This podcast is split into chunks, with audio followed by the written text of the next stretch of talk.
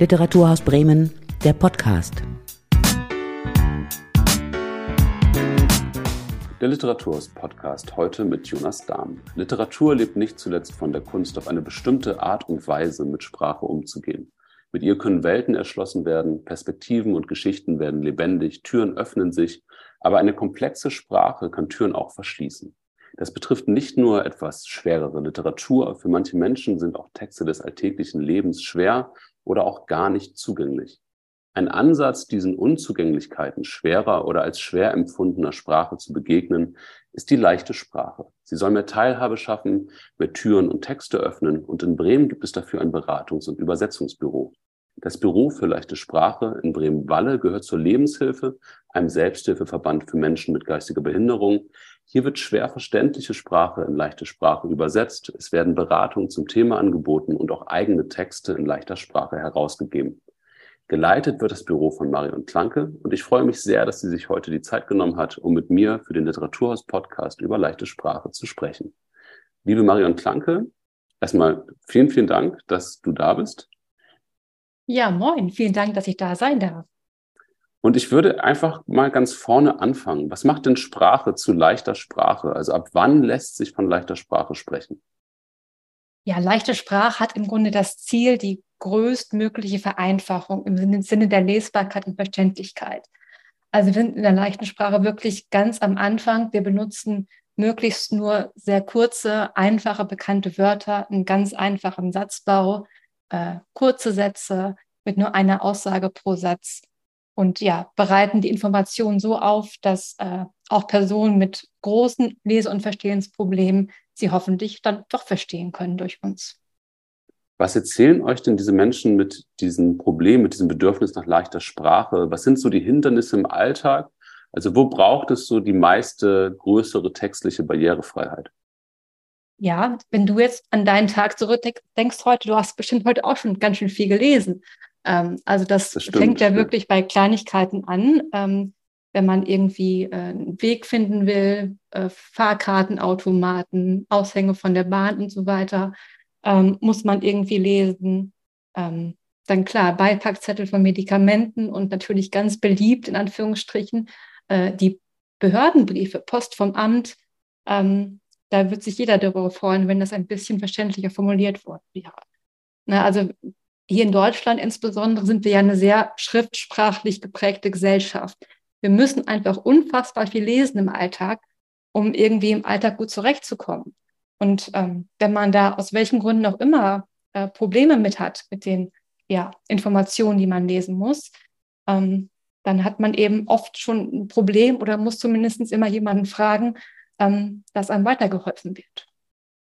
Ist es nach deiner Einschätzung möglich, wenn man sich jetzt in Bremen bewegt, als Mensch, der auf diese leichte Sprache angewiesen ist, kommt man so ganz gut durch den Alltag oder kann man wirklich sagen, da fehlt noch echt einiges an Barrierefreiheit? Was erzählen euch die Betroffenen? Ah, das ist natürlich eine schwierige Frage. Das ist natürlich auch immer was sehr Individuelles. Ich glaube, Bremen ist generell schon echt äh, gut sensibilisiert für verschiedene Sprachprobleme. Ähm, also wir als Lebenshilfe haben ja als Zielgruppe Menschen mit geistiger Behinderung. Aber Bremen ist ja auch eine Stadt, wo sehr viele Menschen wohnen, die ähm, eine andere Herkunftssprache als Deutsch haben. Und ähm, ne, zum Beispiel ne, während Corona ähm, war es ja auch ganz wichtig, dass zum Beispiel die ganzen Impf Impf Impfinformationen ähm, auch in ganz verschiedenen Sprachen zugänglich gewesen sind. Ne, das ist einfach, ähm, es gibt, glaube ich, in vielen Bereichen gibt es schon echt gute Angebote, aber natürlich, klar, es kann immer noch besser werden und ähm, ja, überall im Grunde mehr Zugänglichkeit geschaffen werden. Das ist ja gerade schon so ein bisschen angesprochen und ich habe mich fast ein bisschen ertappt gefühlt, weil auch als Mensch, der wirklich viel mit Texten arbeitet beruflich, wenn ich mit behördlichen Briefen zu tun habe oder mit dem Steuerprogramm Elster, ähm, mhm. muss ich sagen, da stoße auch ich an meine Grenzen doch recht schnell. Ähm, Gibt es eigentlich irgendein Argument, warum diese Texte so komplex sein müssen? Also warum ist sowas eigentlich nicht sowieso in zumindest leichterer Sprache. Und übersetzt ihr sowas auch? Also gibt es Steuererklärungen? Gibt es äh, Behördenbriefe? Ich glaube, Kollegen von uns haben tatsächlich eine Anleitung zu Elster, äh, zumindest in einfacher Sprache geschrieben. Das ist immer so ein bisschen die Herausforderung äh, bei Behördentexten und auch bei generell fachlichen Texten, wo sich na, eigentlich Fachleute darum bemühen, Informationen an den normalen Bürger, an die normale Bürgerin in Anführungsstrichen rüberzubringen. Das ist ganz schwierig, von seiner eigenen Sprache wegzukommen, die man sich über Jahre, ja mehr oder weniger antrainiert hat. Ähm, und da fehlt dann oft so ein bisschen das Verständnis dafür, dass nicht jeder ähm, ja, Behördendeutsch, Medizinerdeutsch, Anwaltsdeutsch, was auch immer, ähm, aus dem FF kann und ähm, das verständlich ist.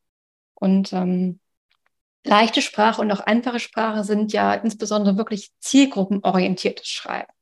Und ähm, es geht nicht so sehr darum, dass man sich eben als Mensch, der diesen Brief verfasst hat, irgendwie besonders toll darstellt und mit Fachbegriffen um sich wirft und äh, sagt, hey, ich bin ganz toll, ich habe ganz viel gelernt und so weiter, sondern es geht darum, eigentlich bei jedem, bei allen Texten sollte es darum gehen, dass äh, die Lesenden das verstehen können und nicht darum, dass sich der Absender, die Absenderin, der besonders toll darstellt das ist eigentlich immer das Problem, dass sich ähm, viele Menschen, zumindest die Texte, die wir bearbeiten, für die wir die Aufträge bekommen, ähm, nicht so richtig einfühlen können, was denn wirklich bei ja, ihren Zielgruppen ankommen muss.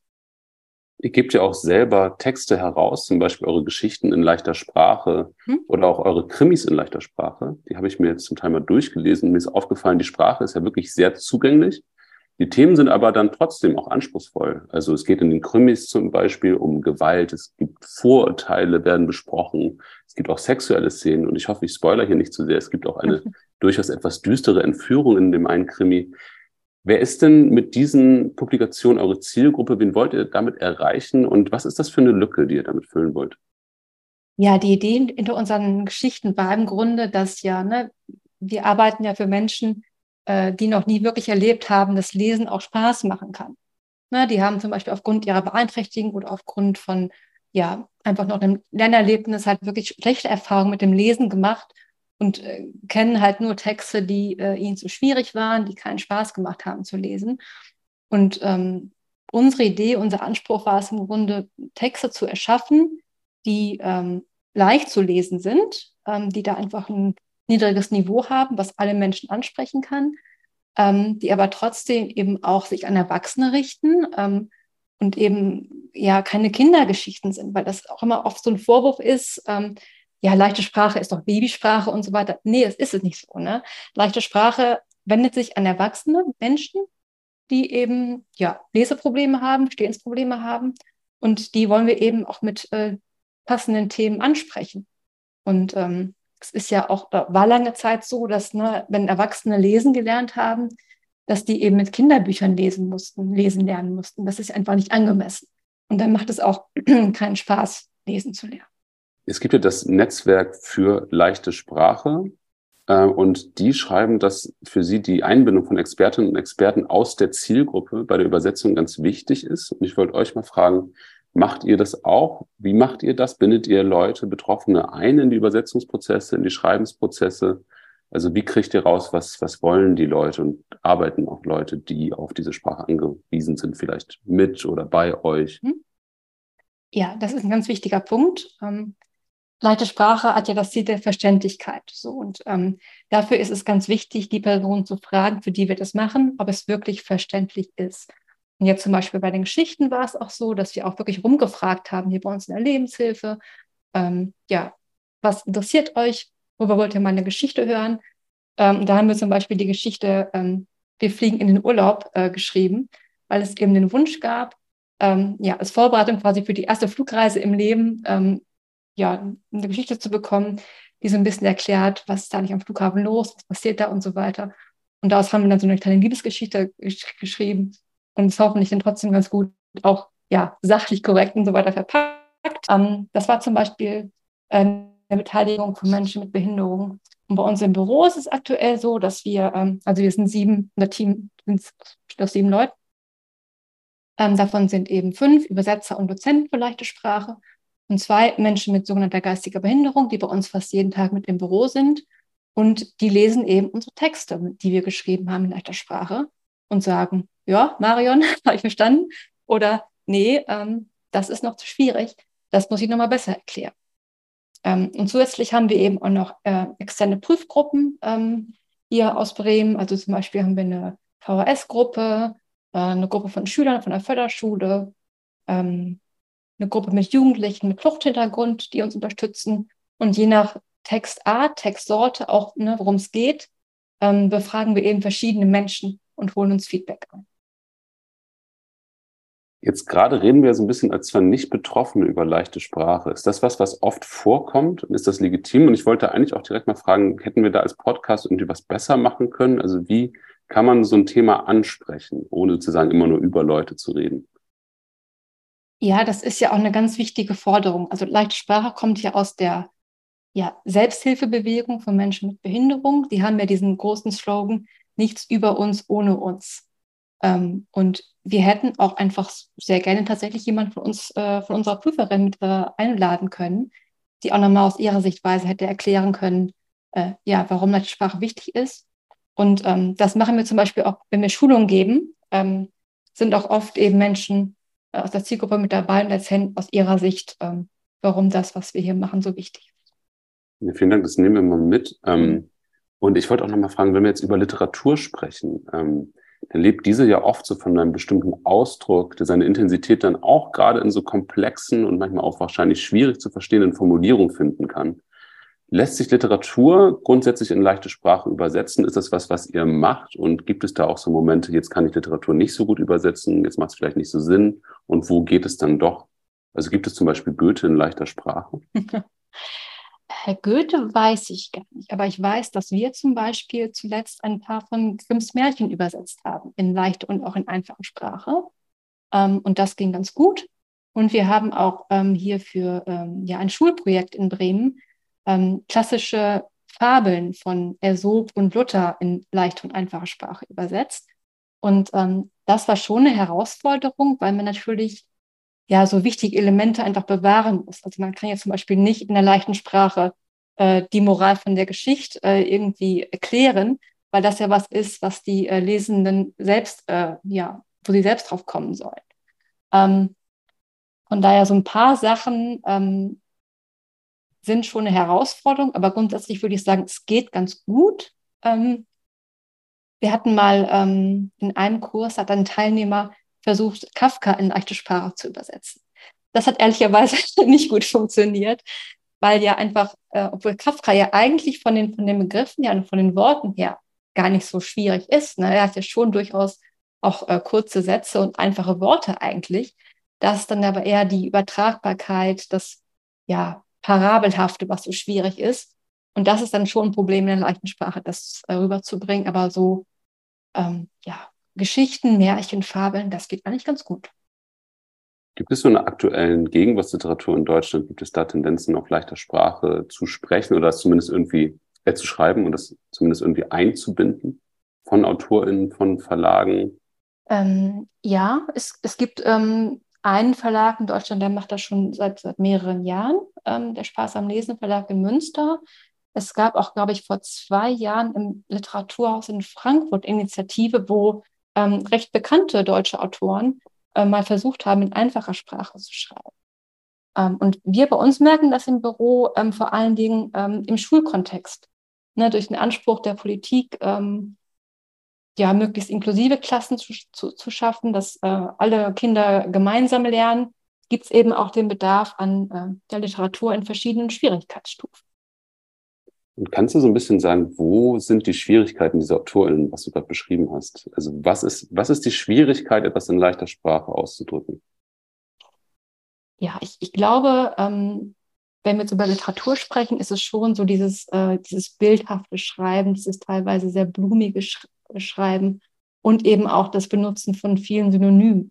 Ne, das haben wir ja alle schon in der Grundschule gelernt, wenn wir unseren ersten Aufsatz geschrieben haben, dass wir eben möglichst verschiedene Wörter für die gleiche Sache irgendwie nutzen sollen. Und das ist was, was wir in der Sprache eigentlich gar nicht machen, weil wir ja möglichst nur einen klaren Begriff dann den ganzen Text über durchziehen. Und das ist so ein bisschen was, wo man sich, glaube ich, umgewöhnen muss als ja, schreibende Person, ähm, da ein bisschen wegzukommen und ja, zurück zum klaren, einfachen zu finden. Erlebst du da die Leute als offen? Also gibt es eine gute Offenheit gegenüber der leichten Sprache oder gibt es da auch so Abgrenzungstendenzen und so Zurückweisungstendenzen von Leuten, die damit vielleicht nicht so viel anfangen können oder sich irgendwie auch vielleicht angegriffen fühlen, weil sie denken, oh, ich rede zu schwer. Jetzt muss ich mich damit irgendwie auseinandersetzen. Also vor ein paar Jahren würde ich sagen, da gab es auf jeden Fall große ja, Abneigungstendenzen, auch ne, diese ganzen Sprachkritiker und die schöne deutsche Sprache und so weiter. Und ähm, das hat sich aber in den letzten Jahren tatsächlich so ein bisschen gewandelt. Also leichte Sprache ist ja wirklich ein alternatives Angebot. Es will ja das Original nicht ersetzen. Es soll wirklich nur eine Hilfe sein für die Menschen, die eben ja, das Original aus welchen Gründen auch immer nicht verstehen können. Ähm, ich nenne immer gerne das Bild von, von einer Rampe für Sprache. Also eine Rampe hilft ja auch, hilft Rollstuhlfahrern, aber jeder freut sich auch über eine Rampe oder einen Fahrstuhl, wenn er gerade äh, ja, das Bein gebrochen hat oder mit dem Kinderwagen unterwegs ist und so weiter. Und so ist eben auch mit der leichten Sprache. Also manche brauchen eben dauerhaft diese Hilfe mit der Sprache und für manche ist auch ein Übergang, eine, eine Brücke zum Original. Und ähm, da merken wir in den letzten Jahren auf jeden Fall eine, eine größere Offenheit, eine größere Toleranz, ähm, auch hier in Bremen insbesondere. Ähm, hier war es ja so, dass von, ähm, ich glaube, vor zehn, acht Jahren ähm, bei der Bürgerschaftswahl, also das, ne, die Wahl für das bremische Parlament, ähm, da wurden die Wahlunterlagen nur in leichter Sprache herumgeschickt.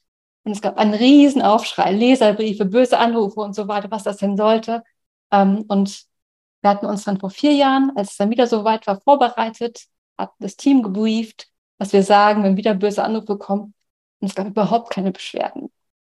Das war echt eine schöne Entwicklung tatsächlich. Ich wollte noch mal fragen, also eine Kritik, die ich gelesen habe jetzt bei der Recherche für den Podcast, ähm, ist, dass es die Position gibt zu sagen, wenn man jetzt leichte Sprache macht, macht jetzt Publikationen in leichter Sprache, dann baut man den Leuten so ihre eigene Sprachwelt. Das heißt, wir kommen eigentlich nicht zusammen, sondern man baut so eine Art Parallelsprachgesellschaft, um das jetzt so ein bisschen auf die Spitze zu treiben, was ich da gelesen habe an Kritik. Mhm.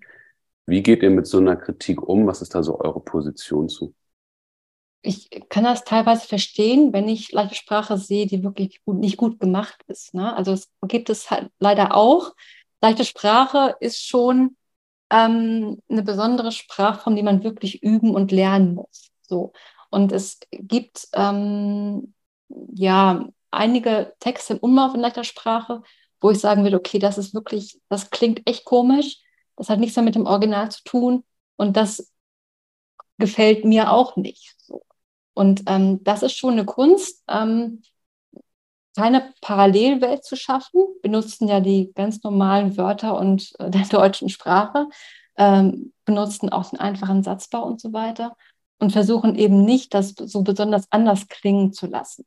Ähm, das ist auch vielleicht eine Entwicklung in den letzten Jahren, dass da auch durch die Forschung ähm, ein paar neue Impulse mehr reingekommen sind, dass es eben nicht so eine ja wirklich neue Sprache sein muss, die ganz, ganz anders aussieht, sondern einfach, wir nutzen die Sachen, die wir haben in der deutschen Sprache und machen es einfach ein bisschen leichter. Und wenn wir jetzt ein Original haben und das leichte Spracheangebot, ähm, dann muss schon erkennbar sein. Ähm, ne, dann dürfen zum Beispiel, ne, also wir erklären zum Beispiel Fachwörter in der leichten Sprache, wenn man die im Alltag wiederfinden muss. Also es ist keinem damit geholfen, wenn ich jetzt irgendwie eine Steuererklärung zum Beispiel in leichter Sprache erklären würde, wenn ich das Formular A38 oder wie auch immer ähm, dann nicht wiederfinden würde. Das muss schon möglich sein, dass die leichte Sprache eine Hilfe ist, aber eben keine neue Welt schafft. Kannst du Tipps geben und hast du ein paar Empfehlungen, Bücher in leichter Sprache, Geschichten, die dir besonders gut gefallen oder wo du auch denkst, diese Übersetzungen sind einfach sehr prägnant gelungen? Ja, natürlich empfehle ich da ganz gerne unsere Eigensachen. also ähm, schöne Projekte in den letzten Jahren waren unter anderem eben äh, die 17 Nachhaltigkeitsziele der UN, äh, die Sustainability Goals, die wir in leichte Sprache übertragen haben. Wir haben es dann 17 Ziele für eine bessere Welt genannt. Das ist eine Broschüre, die man auch einfach kostenfrei herunterladen kann. Und ähm, mein liebstes Projekt aus den letzten Monaten war tatsächlich für Amnesty International die ähm, immer im Dezember einen Briefmarathon machen, wo sie eben ja äh, ungerechte Regime quasi darauf Aufmerksamkeit auf Menschenrechtsverletzungen aufmerksam macht. Und da haben wir eben die Briefvorlagen auch in leicht und einfache Sprache übersetzt. Und das war schon echt spannend und auch herausfordernd, ja, politische Ungerechtigkeiten in leichter Sprache darzustellen. Es hat aber, glaube ich, ganz gut funktioniert.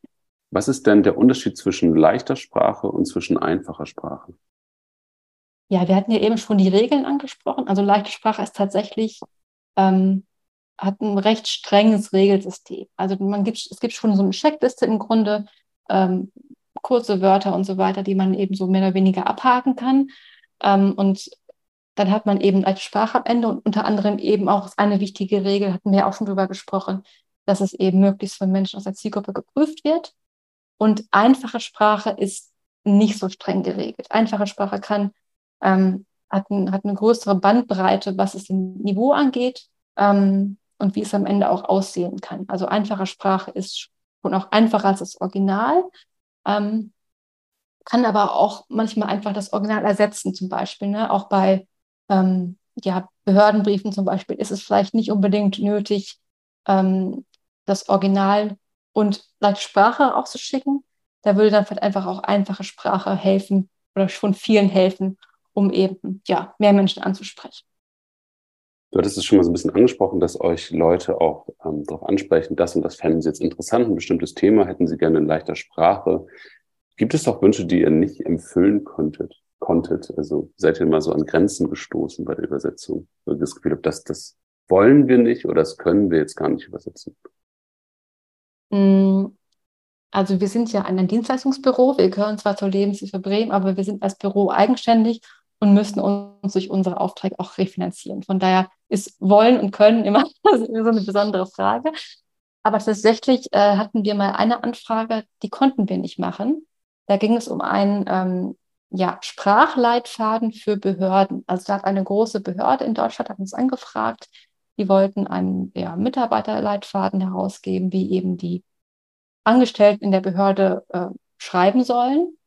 Und da wurde dann zum Beispiel erklärt, ne, passiv und genitiv und so weiter. Und das sind Sachen, die wir in leichter Sprache ja nicht benutzen. Und wir konnten nicht erklären in leichter Sprache, dass man kein Passiv benutzen darf, wenn man kein Passiv in der leichten Sprache benutzen darf. Das ist so ein Beispiel, wo wir, wo wir gesagt haben, das können wir nicht. Ähm, ansonsten geht aber eigentlich alles, würde ich sagen. Ich habe noch eine Frage zum Schluss und mich würde es ein bisschen interessieren, was ist denn das Ziel? Ähm, gibt es so eine Art Wunsch an die Zukunft? Gibt es so eine Art Vision, die formuliert werden kann oder vielleicht auch formuliert ist? Ja, ich würde mir wünschen, dass tatsächlich leichte Sprache öfter von Anfang an mitgedacht wird. Momentan ist es noch oft so, dass man eben ein Original hat und dann fällt einem kurz vor Druckschluss quasi ein, ach Mensch, ich brauche noch leichte Sprache. Und das ist dann einfach äh, aus vielen Gründen äh, nicht empfehlenswert, äh, mal vom Zeitdruck ganz abgesehen sondern dass es einfach eine, eine Art der Wertschätzung ist, dass man von Anfang an daran denkt. Ne? Also mittlerweile werden heutzutage hoffentlich keine Gebäude mehr gebaut, äh, wo es nicht irgendwie Barrierefreiheitsvorschriften und so weiter, wo die eingehalten werden müssen. Und das würde ich mir eben auch wünschen bei allen schriftlichen Texten, die so rumkursieren, dass da eben von Anfang an dran gedacht wird, okay, wir haben nicht nur diese eine Zielgruppe, wir haben viel, viel mehr Menschen, die wir erreichen wollen. Und was können wir für, für die tun? Liebe Marion Flanke, vielen, vielen Dank für das Interview. Ich hoffe, wir haben so ein bisschen erhellen können, was leichte Sprache ist. Und das war unser Literaturhaus-Podcast zum Thema leichte Sprache. Ganz vielen Dank an ja, dich. Sehr gerne. Und vielen, vielen Dank auch an alle, die uns zugehört haben. Und bis zum nächsten Mal. Das war Literaturhaus Bremen, der Podcast.